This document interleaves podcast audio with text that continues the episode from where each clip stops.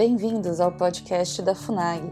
Hoje vamos ouvir a conferência A Virtude do Nacionalismo, com o professor Evandro Pontes. O evento foi promovido pelo Ministério das Relações Exteriores e a FUNAG no dia 11 de dezembro de 2019. O professor Pontes traduziu para o português o livro The Virtue of Nationalism, do filósofo político israelense Yoram Razoni. Em sua conferência, Pontes apresentou o pensamento de Razoni, que defende o nacionalismo como a melhor forma de organização do mundo para a garantia da liberdade de cada nação de cultivar suas próprias tradições e valores. Ele também discorreu sobre a aplicação desses conceitos à realidade brasileira. Vamos ouvi-lo. Ministro Roberto Goidanit, presidente da, da Fundação Alexandre Guzmão, a quem me cabe o, o inaugural agradecimento com quem eu estabeleci a relação diretamente para poder fazer essa apresentação. Deixo aqui, já franqueio publicamente, a minha nota de agradecimento. Uma das coisas bastante curiosas né, dessas relações modernas é a capacidade que a gente tem de identificar as afinidades muito rapidamente.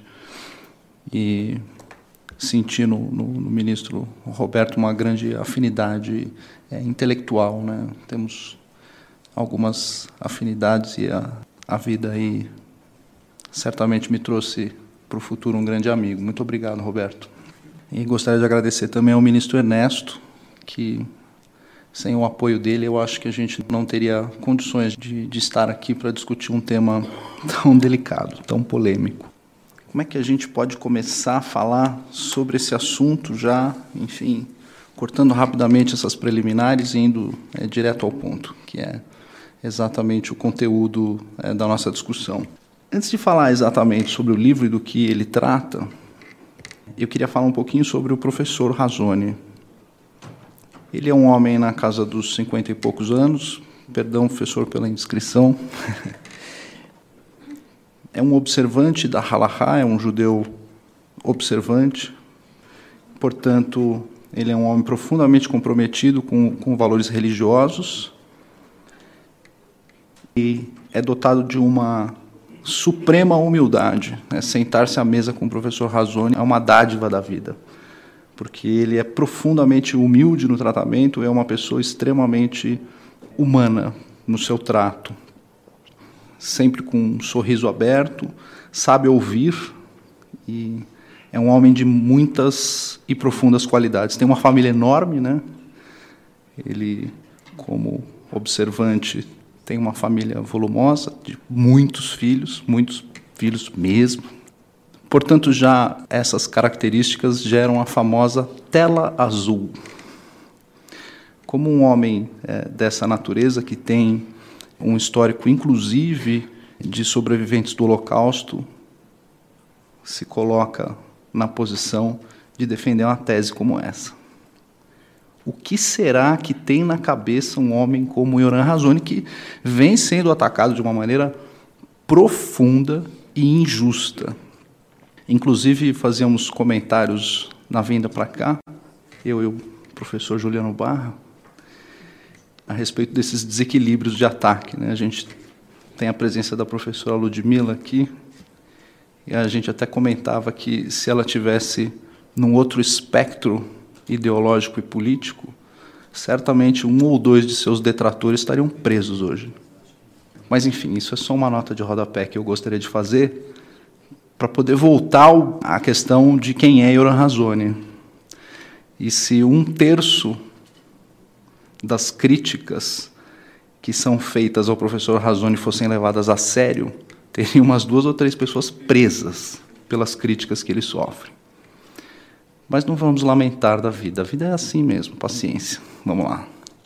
Esse é o professor Razoni, um homem bastante humilde, muito cativante, e ele é autor de um livro tão cativante quanto esse, A Virtude do Nacionalismo, chamado The Philosophy of Hebrew Scriptures, em que ele analisa questões de natureza filosófica, onde ele busca debater as questões filosóficas, incluindo não apenas aquela turminha de sempre, né?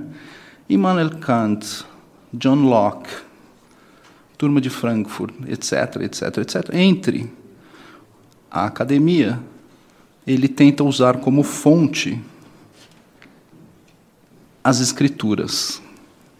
Não sei se vocês já notaram, mas é proibido no meio acadêmico usar as escrituras como fonte. Não é que é uma coisa assim que a gente é, fica numa situação constrangedora e as pessoas vão simplesmente descartar o argumento baseado na escritura. É proibido academicamente usar as escrituras. É vedado. Você não pode discutir qualquer questão filosófica com base nas escrituras. Então, começa a briga de Oran Razoni por esse simples chamado à liberdade.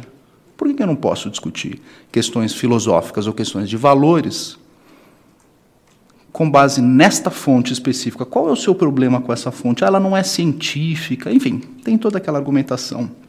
Isso para que vocês possam saber com quem a gente está lidando.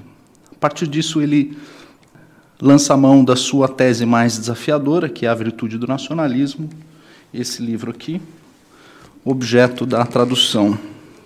Eu cheguei ao professor Yoran Razoni por intermédio de um seguidor do Twitter. Vou contar a história para vocês como é que foi. Rafael Miranda é o nome dele, ele acessou a minha página no Twitter. Minha página é aberta, qualquer um pode me acessar por DM, nunca é, restringi acesso a ninguém. Quem já tentou me acessar, às vezes, se eu conseguir visualizar, eu respondo, quando dá para responder, respondo na hora e etc. Falou, ah, tem um livro assim, assim, assim do professor Yoran Razoni, tá, tá, tá, mas eu tenho dificuldade de ler inglês, queria que o senhor me ajudasse e tal. Eu falei, ah, tem que arrumar um tradutor para isso aí. Aí ele falou, ah, mas será que não dá para a gente ver aí um projeto para tal, para traduzir, tal, tal, tal. Falei, ah, tá bom, vamos ver aí. Enfim, fui tocando minha vida lá, né? Olha só que danado esse menino. Ele foi lá e mandou um e-mail para o Razone. Foi lá no Google Translator e foi tal, mandou um e-mail. Professor, nós aqui no Brasil queremos traduzir a sua obra. E o Razone respondeu para ele: ótimo. Aí ele falou: eu tenho uma pessoa que pode fazer isso. Professor Evandro Ponte, o senhor conhece? Ele me vendeu para o Razone sem falar comigo. E aí ele mandou, oh, já falei, você vai traduzir, você vai fazer isso aqui, tá, tá, tá. E eu fiquei encantado, encantado pela ousadia dele, pela coragem dele. E, e eu botei no colo o projeto. Ele me colocou em contato com Razone, e aí eu comecei a tradução. Fui para Jerusalém, encontrei o professor Razone algumas vezes, fiz o acerto da tradução. Do ponto de vista pessoal, sou muito chato. E aí, para fazer a tradução, eu já tinha feito uma tradução no passado, algumas outras traduções. E uma das tarefas do, do tradutor, primeiro, é não aparecer na obra e fazer intervenções absolutamente pontuais e necessárias, que é o que eu tentei fazer nessa tradução. Quais são essas intervenções? É aclimatar a obra, porque o leitor brasileiro pode não estar habituado com certas coisas que o autor no original está falando. Essa é uma das tarefas. É traduzir não só do ponto de vista gramatical, mas do ponto de vista espiritual a obra, o que ele está de fato querendo dizer. E aí eu tenho que fazer notas de tradutor dizendo no original a palavra é tal, eu usei tal palavra por causa disso, disso, disso, disso. Vocês vão identificar essas notas de tradutor. A segunda tarefa, e essa me causou dor física, essa me deu trabalho demais. A segunda tarefa é a seguinte: quando a gente escreve um livro, a principal função quando se escreve um livro, além de veicular a ideia principal e levar a ideia principal, a ideia central para o leitor, dar ao leitor o acesso à bibliografia que você utilizou. Então, oferecer ao leitor leituras que talvez ele desconheça. Uma das principais funções, e por que a gente lança mão da, da literatura tradicional, técnica, é porque se ela não carregar referências e nota de rodapé, que é por onde eu caminho, por onde eu vou conseguir crescer intelectualmente. Então eu preciso dessas referências. Só que essas referências que o professor Razoni traz é dentro de um contexto próprio dele. Então traduzir esse contexto de referências foi exatamente o que me causou dor física eu vou começar a entrar no detalhe com vocês do que foi esse trabalho. O maior alvo de críticas do professor Razoni é o chamado liberalismo.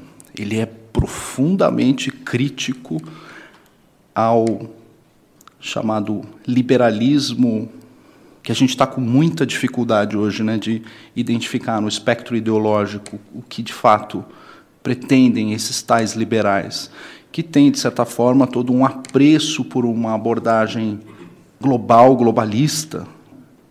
É uma pena que o Felipe não pôde vir, né? ele poderia aprofundar bastante esse assunto.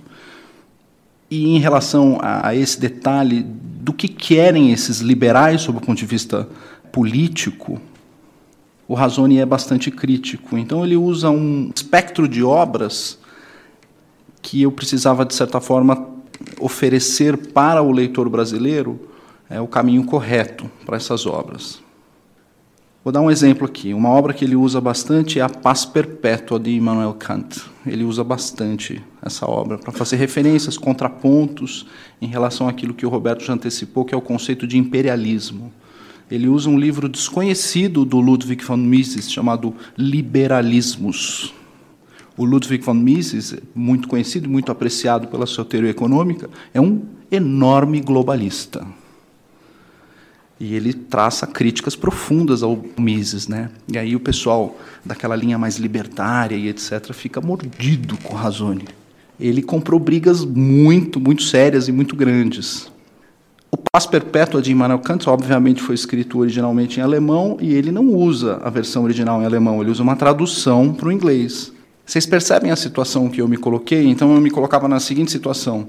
A obra do Kant que ele está usando é uma obra que é traduzida do alemão para o inglês. Se eu pegasse aquela versão em inglês que ele está citando e vertesse para o português, está perdido o sentido completamente.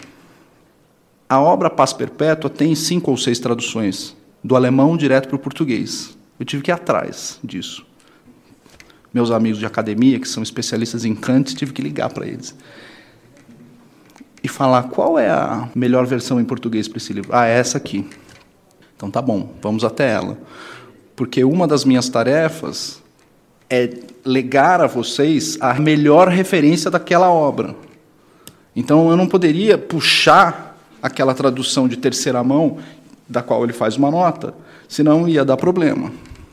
Eu tive que ir até a tradução direta do alemão para o português, da paz perpétua, e ler inteiro, até achar o ponto em que ele cita aquilo no inglês. Então, esse trabalho foi feito com todas as obras que têm aproximações ou têm versões diretas para o português.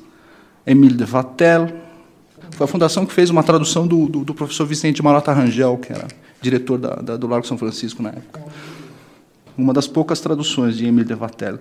Enfim, ali foi um pouco mais fácil, porque já, já tinha uma versão em português, aí, para poder achar exatamente a referência. Então, a referência que está colocada aqui no livro com a nota de rodapé é a referência que corresponde àquela que ele cita em inglês, com uma tradução é, absolutamente precisa. É, no português, que não é a minha tradução. É de alguém que já se deu ao trabalho de traduzir aquela obra. Então eu não fiz retrabalho, eu fiz um trabalho cruel para poder trazer exatamente as referências e montar. Então isso aqui foi um trabalho de mosaico, de quebra-cabeça. Foi um trabalho difícil, doloroso. Então essa história de como é que é, essa tradução foi montada, com algumas referências em rodapé, é óbvio que a sua a fonte principal é a Taná, também conhecido como Antigo Testamento. Ele cita várias passagens da Taná. Eu tive que pegar algumas versões recentes da, da Taná, tradução direta do, do hebraico para o português, tentar identificar exatamente o ponto em, em que ele está abordando e ali fazer as notas de tradutor. Olha, no original em hebraico está assim, assim, assim, assim, assim, assim. E aí a gente tem aqueles problemas de edição, porque o hebraico é, é da direita para a esquerda. Né? E aí, na hora de fazer a formatação, é, o Times New Roman é da esquerda para a direita. Quando você coloca, ele inverte. Pum! Então, vocês vão identificar aqui, foi difícil, a edição ficou difícil na hora de transmitir o, o que, que é o, o sentido original. Então, é, digamos assim, o resumo de, do que é que foi feito para tentar transmitir para vocês exatamente do que a gente está falando. Eu não vou exaurir o livro aqui, o livro é muito complexo, o livro é profundo, é um debate polêmico, é um debate complicado, mas eu vou dar as dicas de leitura, o caminho de leitura, para que a mente destrave. O primeiro passo para a mente destravar em relação a essa obra é que vocês vão ter a necessidade de abrir mão dos conceitos que vocês carregam a respeito de determinados termos. Tudo que vocês ouviram a respeito de nacionalismo hoje, até hoje, vocês precisam esquecer. Então tem que abrir esse livro e ler e falar, tá bom. Se eu tenho gatilho em relação à palavra nacionalismo, eu vou substituir. Eu vou colocar abacaxi. Eu não sei o que, que eu faço, eu não sei qual é o exercício mental que vocês vão fazer. Se nacionalismo me lembra holocausto, e eu tenho um problema com essa palavra, então eu vou substituir. Onde está escrito nacionalismo, eu vou fazer de conta que está escrito pneu. Eu vou colocar uma outra palavra para não gerar o gatilho, porque o que ele está falando de nacionalismo não é isso que vocês estão achando. Ele simplesmente coloca esse problema na ponta inversa do conceito de nacionalismo. Vamos começar a entrar no detalhe aqui. A palavra nacionalismo, ela é cognata. Em português, o cognato é a palavra que tem uma associação direta, digamos assim, sob o ponto de vista de raiz, com outros termos. Então, ele tem uma identidade semântica. Uma palavra se relaciona a outra por identidade semântica, porque a raiz dessa palavra, o núcleo central dessa palavra, carrega esse valor semântico. Nacionalismo é cognato de nascimento, que é cognato de nação, obviamente, que é cognato de natureza. São palavras cognatas. São palavras de mesma origem semântica. Então, quando a gente fala de nacionalismo, a gente pode pensar em nascimento, a gente pode pensar em natureza, mas não é para pensar Estado. Uma coisa é Estado, outra coisa é nação. O conceito de nação são coisas diferentes.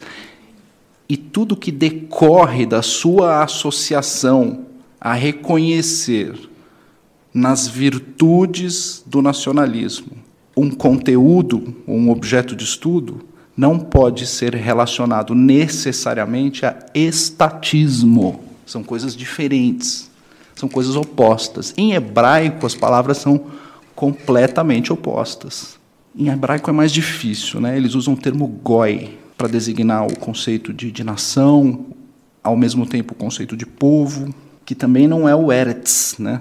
O Eretz é a terra, o território. Inclusive, tem até um jornal em Jerusalém, um jornal do centro-esquerda, diga-se passagem, no Haaretz, que quer dizer o jornal da terra, que também não se confunde com o termo Medinat, Medinat a Israel, o Estado de Israel. O Estado é a estrutura burocrática montada em cima de outros elementos.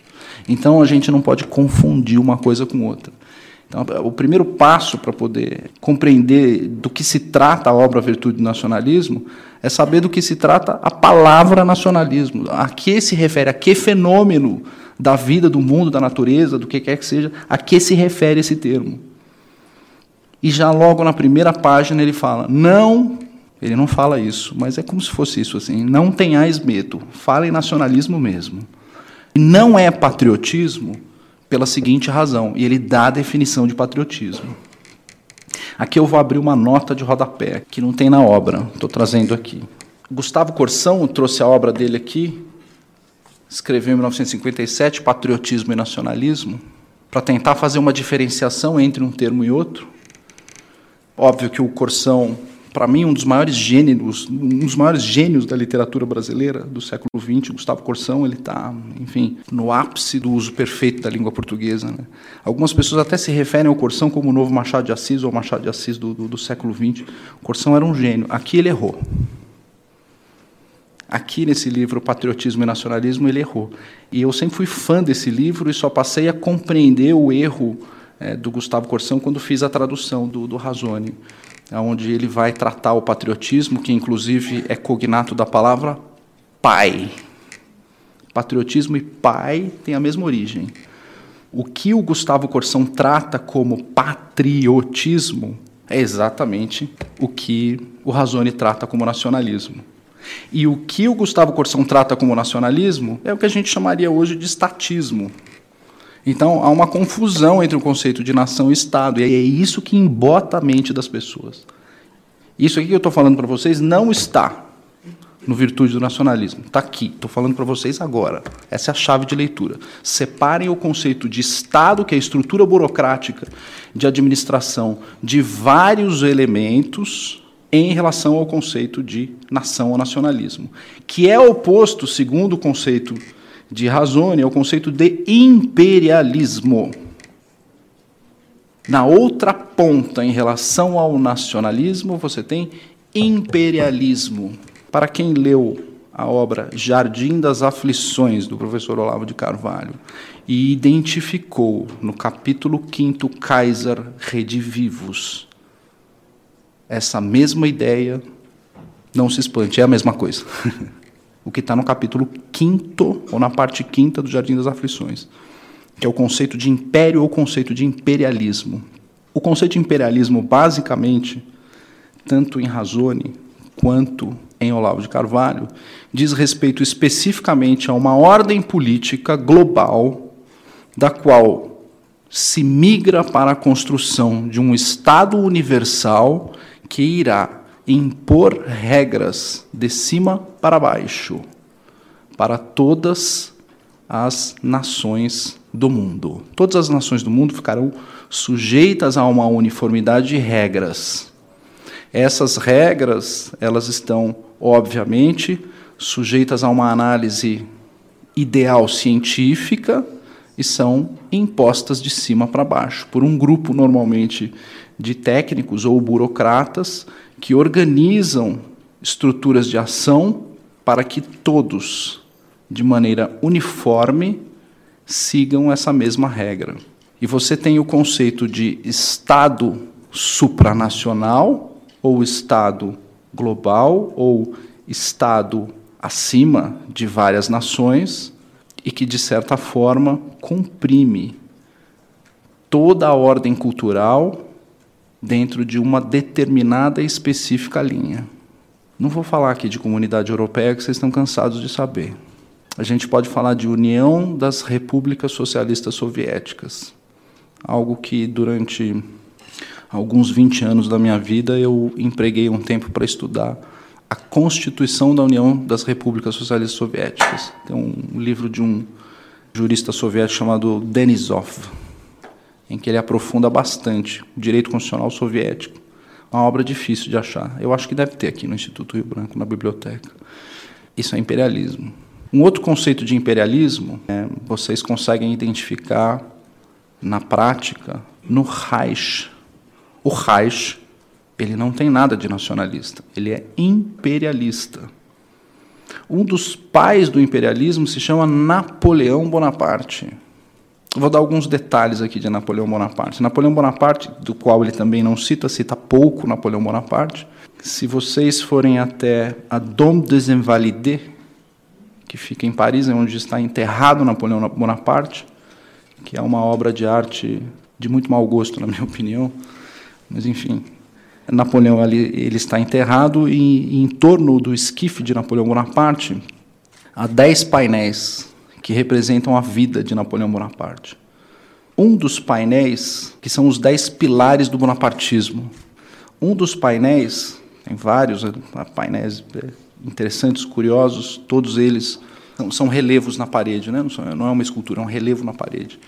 É, o, Napoleão ele é desenhado na forma de, de César, né? Ele está com coroa César, tá como se fosse um imperador romano etc. Quem for a Paris e for visitar, eu acho que não vale a pena gastar dinheiro com isso, mas enfim é caro até entrar na Dome des Invalides para ver o esquife de um tirano, mas enfim vale por isso que eu estou falando. Então você tem várias passagens ali, ele vestido de César, de imperador romano, uma das mais representativas do que é imperialismo, é Napoleão Bonaparte sentado num trono em que ele está com uma mão no Código Civil de Napoleão, no Código de Napoleão, outra na Constituição, que, diga-se passagem, não durou nem 10 anos. Né?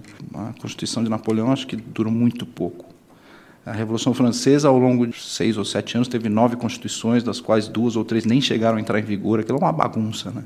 Mas ele está com uma mão no Código Civil, ele está com uma mão em cima da, da, Constituição e ele tem todo o material de leis consuetudinárias e ordinances, as ordenações, ele está pisando em cima, ele está com o pé em cima, está pisando está com a mão em cima daqueles dois, vestido de César, com coroa e etc. O painel ao lado é o painel da Concórdia, em que o Papa está se inclinando para Napoleão Bonaparte. É disso que a gente está falando. Isso não é nacionalismo, isso é imperialismo. Então, o que, que o bonapartismo faz? Ele vai impor uma regra uniforme para todo mundo. Ele não vai querer saber se na Espanha gosta de torado ou não gosta se ele disser que é para acabar com a tourada, acabou, encerrou o assunto, não vou discutir o assunto. Existe uma nova ordem mundial que está impondo esse valor para determinadas culturas autóctones ou inferiores sob o ponto de vista intelectual, ideal e etc. Quando você começa, de certa forma, a espremer ou esticar essa corda, você começa, de certa forma, a ir é, bastante além em relação a isso, você chega no Reich. O Reich queria que todo mundo falasse alemão, queria que todo mundo tivesse uma certa uniformidade, inclusive até, do ponto de vista de aparência, seguisse determinadas políticas, fizesse determinadas coisas, louvasse determinados valores e etc. Quando Razoni fala de nacionalismo, ele apresenta o nacionalismo numa esfera oposta a isso, porque o que é o nacionalismo? O nacionalismo ele está ligado exatamente ao conceito de autodeterminação dos povos. Eu determino, a minha nação determina para que lado nós devemos ir, como nós devemos ir. Portanto, o Razone ele defende uma tese bastante profunda de que o caminho para a liberdade ele não toma a liberdade como uma premissa, ele não toma a liberdade como causa das coisas. A liberdade é necessária consequência do conjunto de uma certa forma de organização política e de uma certa forma de ordem político-jurídica. E respeitando essa ordem político-jurídica, em que você eh, busca a não agressão entre os povos e busca a autodeterminação, o resultado imediato disso é a liberdade. Então, o caminho para a liberdade, no conceito de Oran Razoni, passa pela necessidade de se reconhecer a chamada virtude do nacionalismo. A virtude do nacionalismo diz respeito ao reconhecimento de que certas fronteiras são necessárias, e essas fronteiras são necessárias para que se proteja um universo específico, cultural, de pessoas. Pessoas precisam ser protegidas. E para que essas pessoas precisam ser protegidas, eu preciso de limites, limites físicos para proteger essas pessoas. Conseguiram dimensionar onde Yoran Razoni está chegando e como é que isso, de certa forma, começa a entrar dentro da discussão da atual geopolítica e como essa polêmica acaba é, sendo levantada de uma maneira bastante provocativa. Ele é muito provocativo. E ele faz essa provocação de maneira profunda, dizendo: olha, independentemente de certas nomenclaturas, vamos levar em consideração aqui que a gente tem um universo de imposição versus um universo de autodeterminação, de respeito. Portanto, essa é a tarefa filosófica de Oran Razoni. É um discurso bonitinho, não é? Isso aqui tem impacto na minha vida prática? Algum impacto? Querem que eu mostre o impacto para vocês? Tem o capítulo 14 do livro dele, em que ele fala sobre as relações de business and family, negócios e família. Eu vou puxar mais uma questão conceitual da obra aqui, spoiler, spoiler da obra, mais uma questão conceitual. Aqui para que essa proteção de fronteiras, essa proteção de limites, ou a proteção decorrente da imposição de determinados limites, ela se inicia no núcleo mais elementar das relações sociais, que é o núcleo da família. Então, o Irã Razoni é, obviamente, um profundo defensor da família, do ponto de vista institucional. A proteção da família é exatamente o núcleo mais importante para que você tenha uma sociedade livre. A sociedade livre ou a liberdade, do ponto de vista filosófico, depende integralmente da nossa capacidade de proteger pessoas próximas. Se eu não estiver protegendo alguém, eu estou a passeio nesse mundo. Eu tenho dever de proteger o meu próximo, principalmente se ele está num grau de vulnerabilidade. O liberal, ele gosta de desproteger, ele adora expor as pessoas. O liberal, vou usar alguns termos aqui de mundo de redes sociais. O liberal adora o doxing, ele adora expor as pessoas. Ele adora é, colocar as pessoas em uma situação de vulnerabilidade. Ou colocar a vulnerabilidade da pessoa na frente de qualquer outro valor. O conservador não, o conservador é o contrário. Ele está lá para proteger. E isso é o que o Razone fala. Se eu não estou aqui para proteger, eu estou a passeio. Eu estou fazendo peso na terra. Portanto, esse é o primeiro núcleo. Ao expandir esse núcleo, eu chego no conceito de clã, que é a união de famílias. Não sei qual religião vocês seguem, mas como a gente está próximo das comemorações natalinas, o conceito de clã é exatamente aquilo que visualmente muitos de nós, principalmente os mais velhos, puderam ter algumas décadas atrás, e algumas famílias ainda mantêm essa tradição da reunião de vários primos, tios, agregados, etc., em festas com 30, 40 pessoas, para se comemorar o Natal ou para se comemorar a Páscoa. Essa tradição está, de certa forma, ficando cada vez mais frágil né, no mundo de hoje. Algumas famílias têm tentado a recuperação dessa tradição. Essa reunião de núcleos familiares é o que a gente chama de clã, que é uma outra coisa que o Razone fala, isso tem que ser protegido. As tradições de um clã precisam ser protegidas. Essa união entre famílias. E através da união de clãs, de vários clãs, eu chego ao conceito de tribo. É um conceito que está na Bíblia. Então eu preciso proteger as tribos. Hoje, modernamente, onde que eu identifico tribos?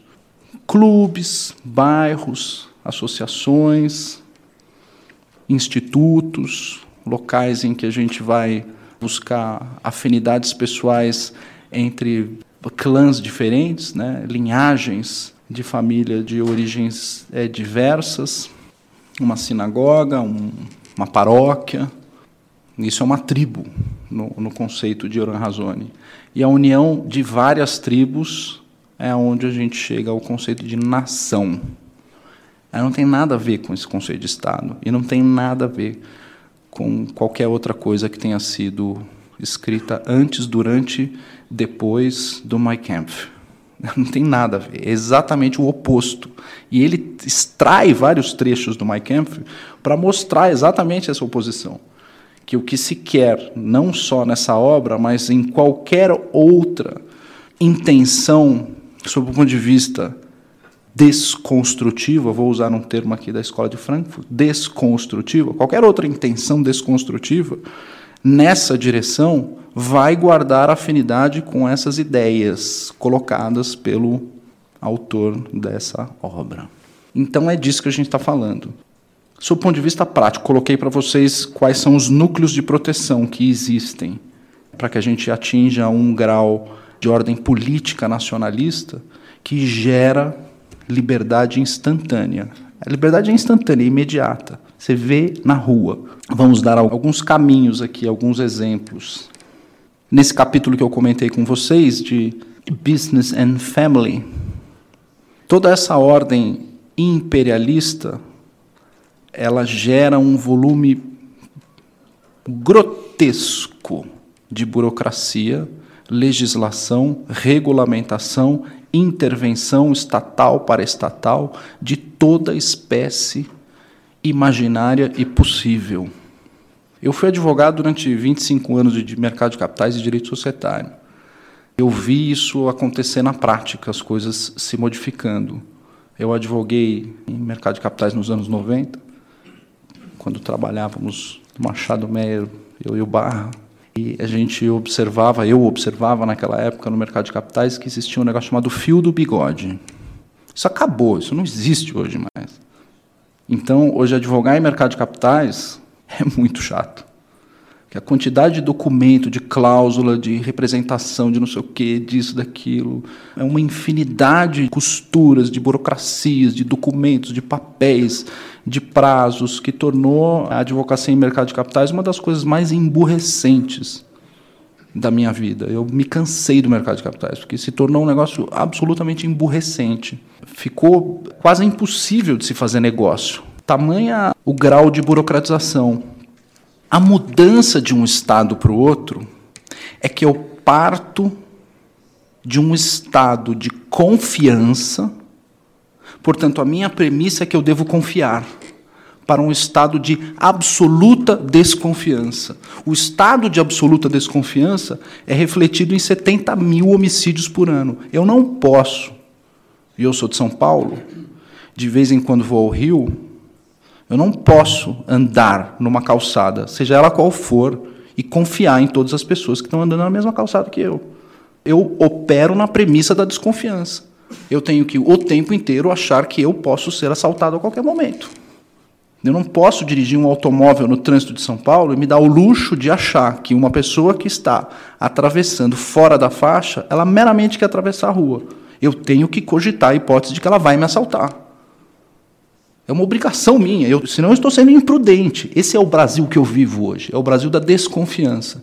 Eu não posso entrar numa negociação nenhuma, de nenhuma espécie, sem entrar na sala de reunião com um acordo de confidencialidade na mesa. Eu não posso iniciar nenhuma tratativa, nem apertar a mão e nem dar bom dia, se não tiver um acordo de confidencialidade assinado antes porque senão o meu grau de imprudência vai me custar caro em termos de indenização perante meu acionista, perante o que quer que seja. Eu não posso permitir que o meu filho, que a minha filha, chegue depois das quatro ou cinco da manhã. Porque eu vou operar no grau da desconfiança de que entre meia-noite e cinco, algo de errado está acontecendo. Eu não consigo confiar no meu próprio filho hoje em dia. E o que o Razone está dizendo é que a gente precisa recuperar, trocar a nossa matriz, trocar a nossa premissa, tirar a premissa da desconfiança e retornar à premissa da confiança. Para que eu retorne à premissa da confiança, capítulo 14, ele fala que a chave de tudo isso é a lealdade. Dois valores estão absolutamente ausentes hoje: coragem Hoje o mundo pertence aos covardes. Os covardes dominaram o mundo. Eles estão expondo quem não é para ser exposto, eles estão dominando o mundo, do ponto de vista intelectual, de uma maneira absolutamente rasa. Comentava hoje de manhã no café da manhã cursos de política sendo abertos aqui no Brasil, em que um dos professores, em uma discussão, existe uma discussão ali, sobre política. Ah, parece que ocorreu tal coisa e etc. É, mas houve um veto do presidente em relação a essa questão.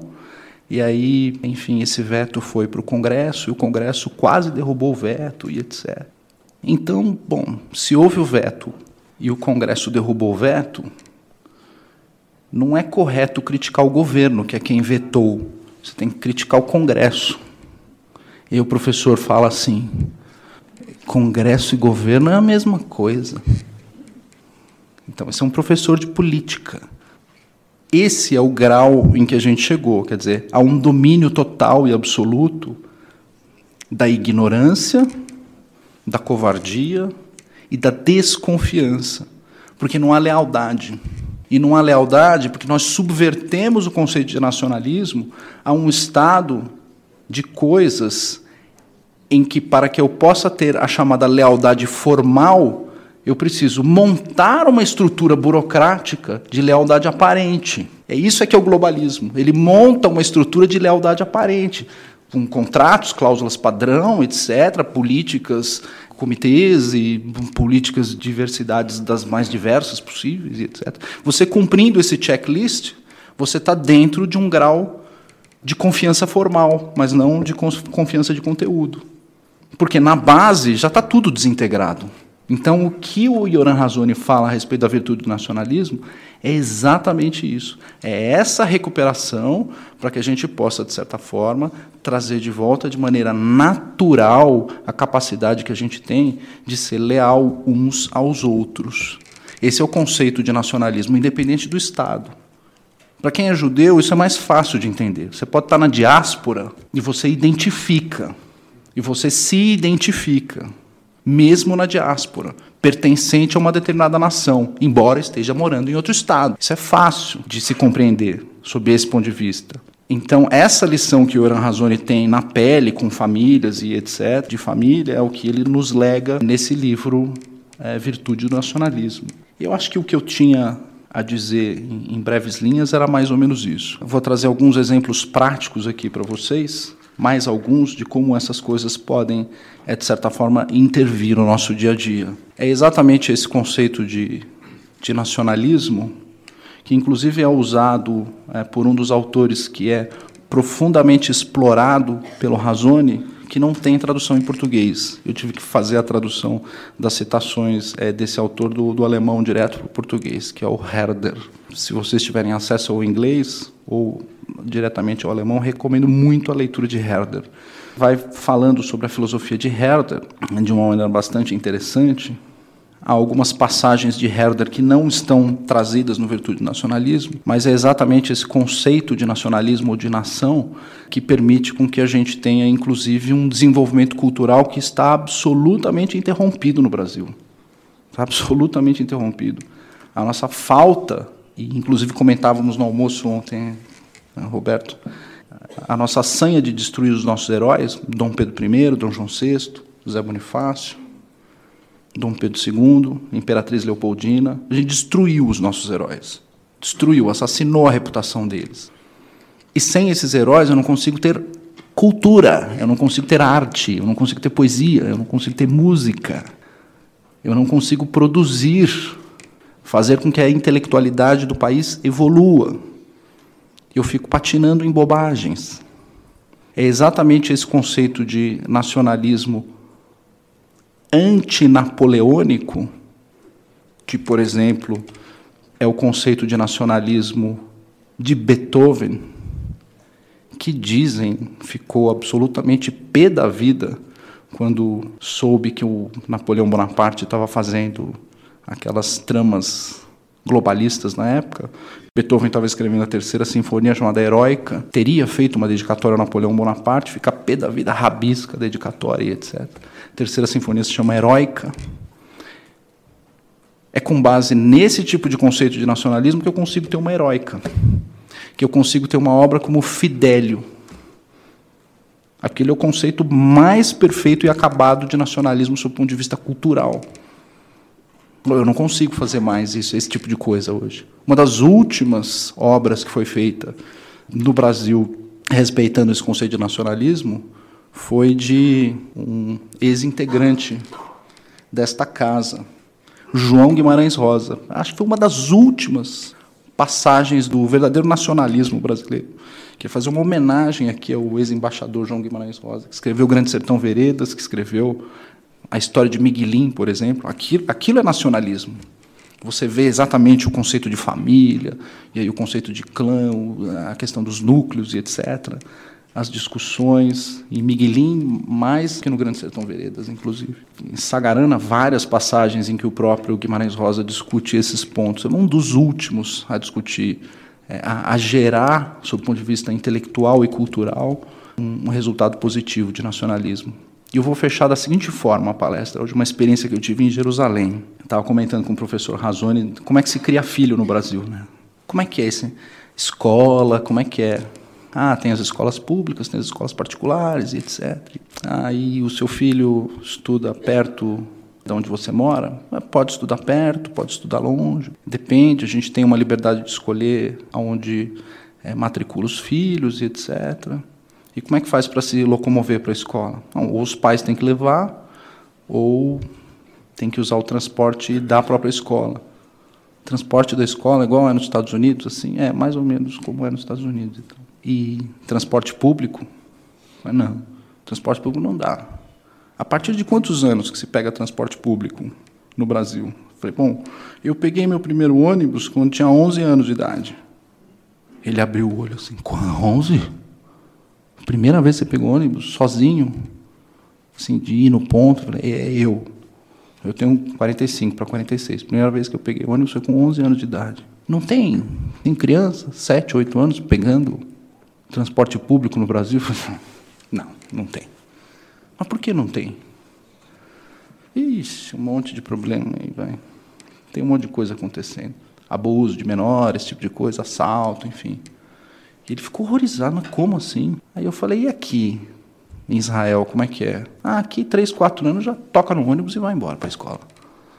Aprendeu a falar, já pega o ônibus. E eu passei um mês lá em, Jerusalém e vi isso. Criança pequenininha, pequenininha, três, quatro anos, cinco anos, pegando ônibus sozinho para ir para a escola. E um dia eu estava indo de um local para o outro, em Jerusalém, peguei um ônibus. Tinha um menino de uns seis, sete anos de idade. Ele entrou no ônibus, tadinho do menino, devia estar morrendo de cansaço. Sentou numa cadeira e pum, apagou, desligou, começou a dormir. Até roncou o menino, tadinho. E aí tinham vários adultos dentro do ônibus ali. Aí um cara saiu do fundo do, do ônibus, bateu no ombro do menino. Você desce aonde, filho? Ah, desço no ponto tal. Tá bom, pode dormir. Vou ficar aqui.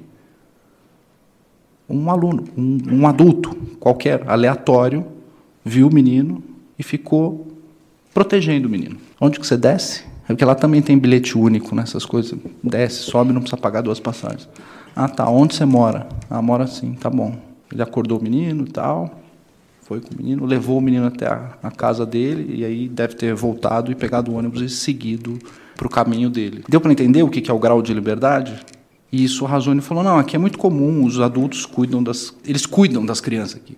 Um protege o filho do outro o tempo inteiro. Mas é porque a gente está num grau de lealdade em relação aos nossos valores, às nossas culturas, em que esse grau de lealdade não é um presente, isso é um dever, isso é uma incumbência que todos nós temos.